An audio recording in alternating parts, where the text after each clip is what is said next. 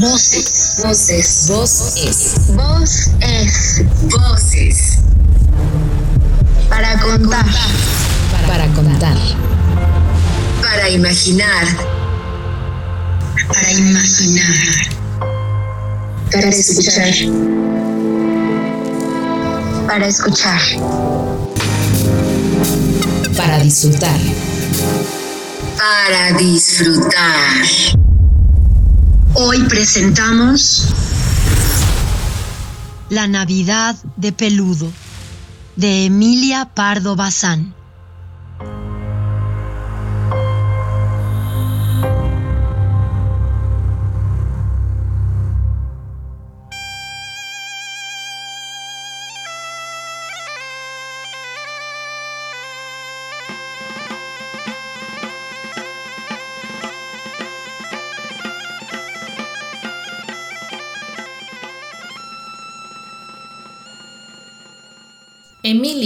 Antonia Socorro Josefa Amalia Vicenta Eufemia Pardo Bazán y de la Rúa Figueroa, condesa de Pardo Bazán, nació el 16 de septiembre de 1851 en La Coruña, España.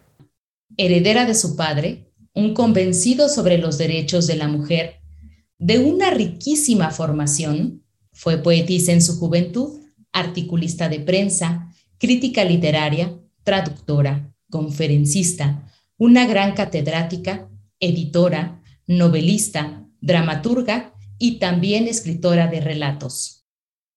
Auténtica mujer de letras, una de las figuras más importantes de la segunda mitad del siglo XIX español. Introductora del naturalismo en España, autora de la estética realista y precursora en la década de 1890 del idealismo y simbolismo. Fue la primera mujer socia del Ateneo de Madrid, intervino en el periodismo político y luchó incansablemente por la emancipación social e intelectual de la mujer. La enternecedora historia de la Navidad de Peludo forma parte del vasto compendio de sus casi 600 cuentos, muchos de ellos desperdigados en periódicos y revistas de España e Hispanoamérica, considerados por la propia autora como elaboraciones artísticas por su concisión enérgica, su propiedad y valentía, el dar a cada palabra valor propio y, en un rasgo, evocar los aspectos de la realidad o herir la sensibilidad en lo vivo.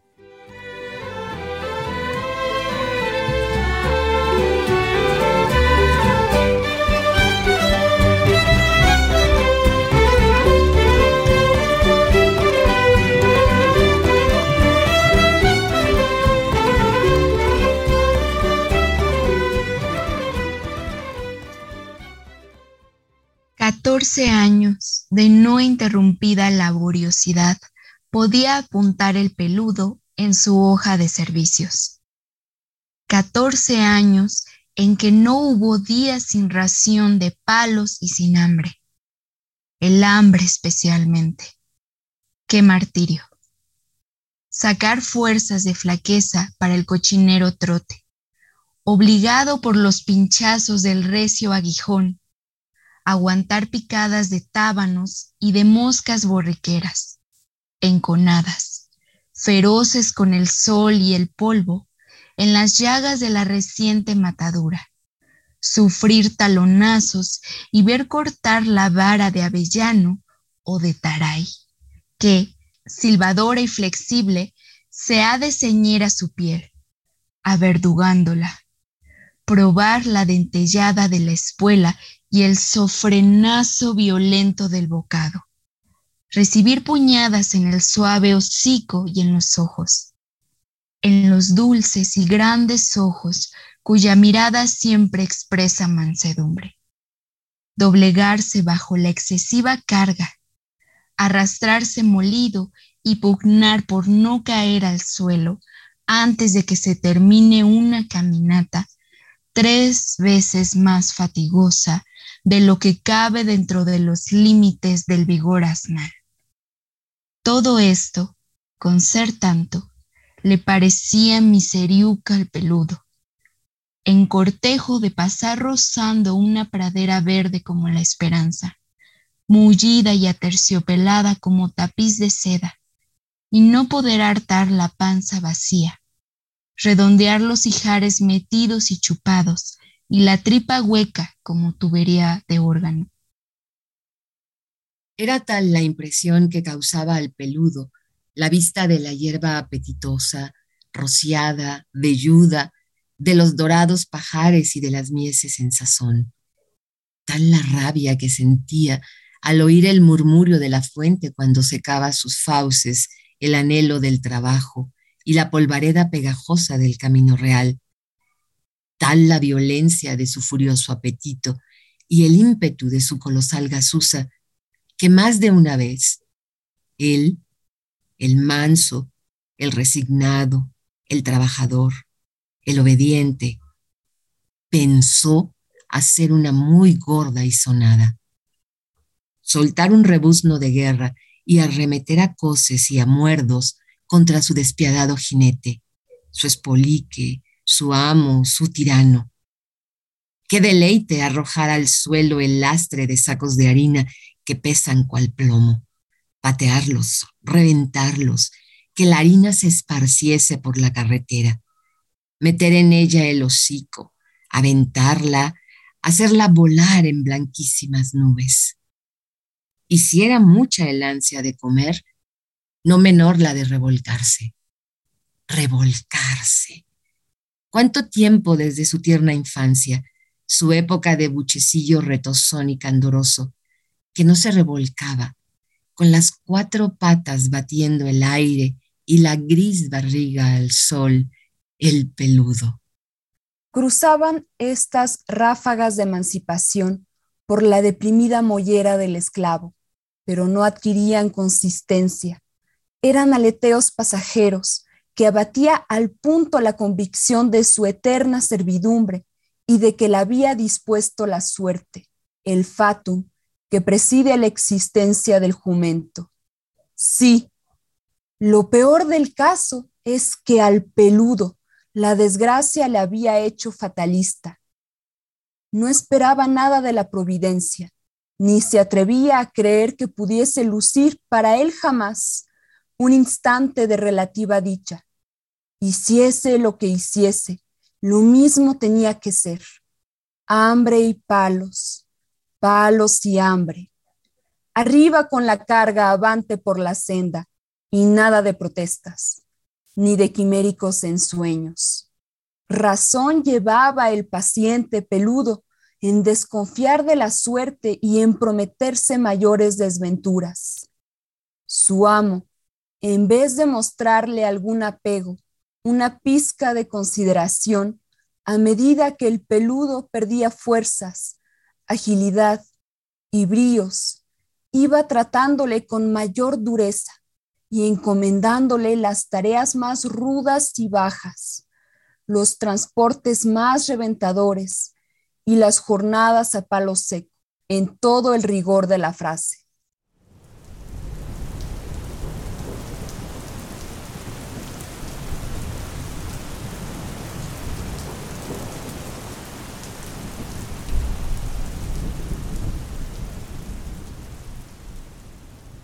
Por eso, la glacial y lluviosa noche del 24 de diciembre encontró al cuitado peludo, sufriendo la intemperie con cachaza estoica, atado a una argolla de hierro, a la puerta de la más conocida taberna del Pellejón, una de las varias que salpicaban las orillas de la carretera de Marineda a Brigos.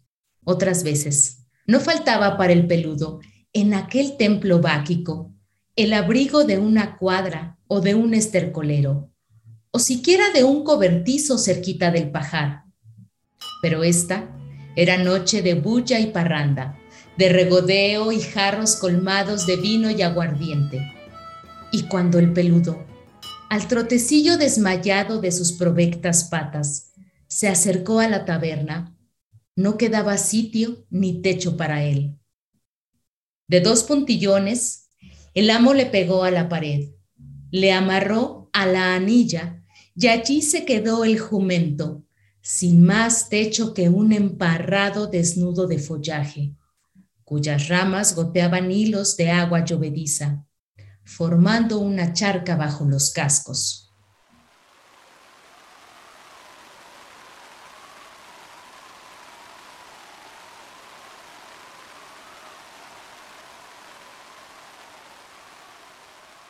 Veía el peludo, al través de los vidrios de la ventana, la sala de la taberna iluminada, alegre, llena de hombres que jugaban a los naipes, disputaban, despachaban guisotes de bacalao y apuraban vasos de caña y tinto.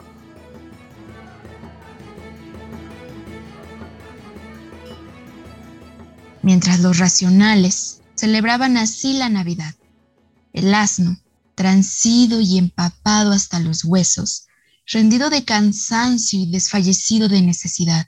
No tenía ánimos ni para exhalar un suplicante y doloroso rebuzno pidiendo sustento y calor. Una nube veló sus pupilas. Sus corvas se doblaron.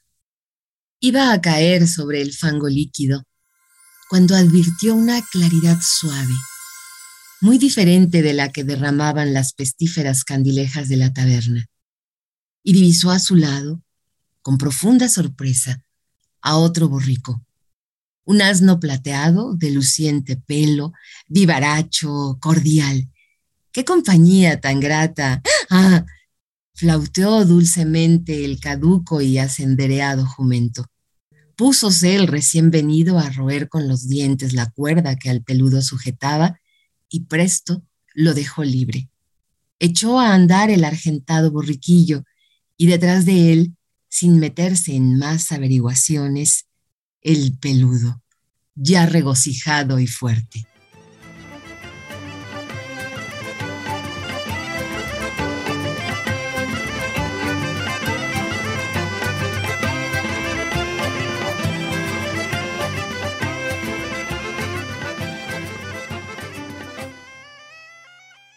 Medida que adelantaban, la noche se hacía transparente, estrellada, tibia, el camino fácil, seco, llano, lindo. A derecha e izquierda, prados de un tono de felpa verdegay, esmaltados de violetas y ranúnculos, convidaban al peludo a saciar su apetito. Arroyos cristalinos le brindaban con qué apagar su sed. Y el peludo, entrando a saco, descuidado, libre, se entregó a la hierba jugosa. Desde lejos podía oírse el ruido de molino que al mascar producía su vieja dentadura.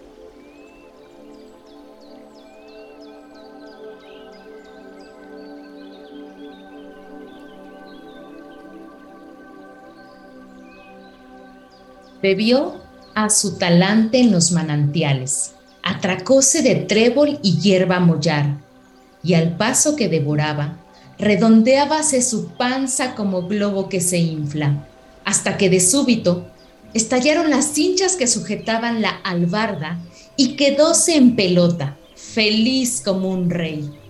Ahora sí que no se sentía fatalista el peludo.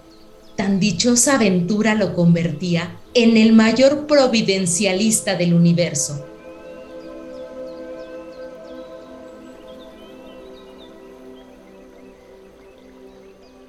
En lontananza empezaba a despuntar la mañanica dorada y risueña. Las violetas del prado olían a gloria. Todo incitaba a un revuelco deleitable. Y ¡zas! El peludo se dejó caer y se puso a nadar en aquel golfo de verdura, impregnándose de olores floreales, recogiendo en su pelambrera hojas de manzanilla. El asno se sentía victorioso, envuelto en luces de gloria, y allá en los aires, lejos, alto, voces misteriosas repetían la profética cláusula. Nos ha nacido un niño y se llama Emanuel. El asno de plata, salvador del peludo, Le miraba entre compasivo y amigable y le rebuznaba bondadosamente. Ah, ¿no me conoces? Soy el que calentó con su aliento a Jesús en el establo y el que llevó a Egipto a María la Nazarena.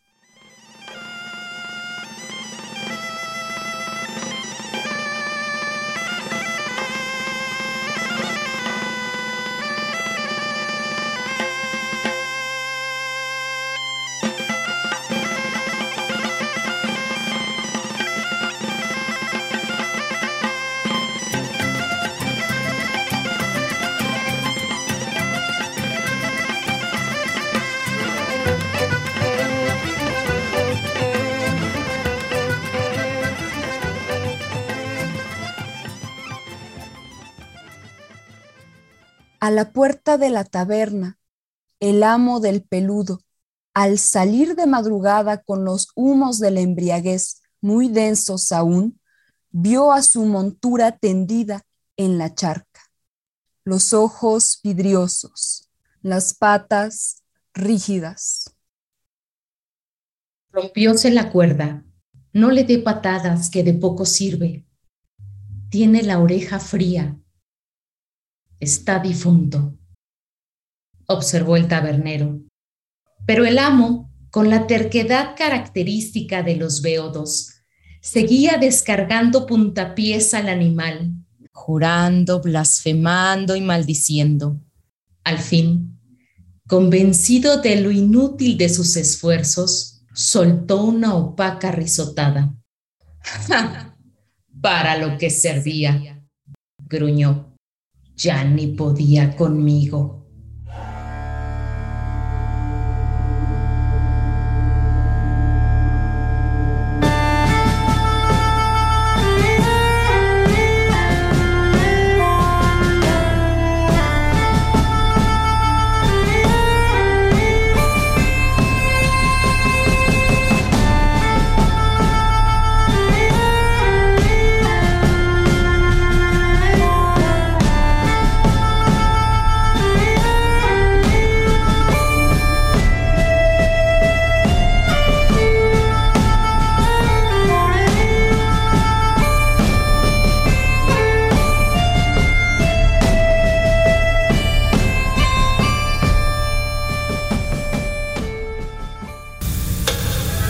Voces. Voces. Voz es. Voz es. Voces.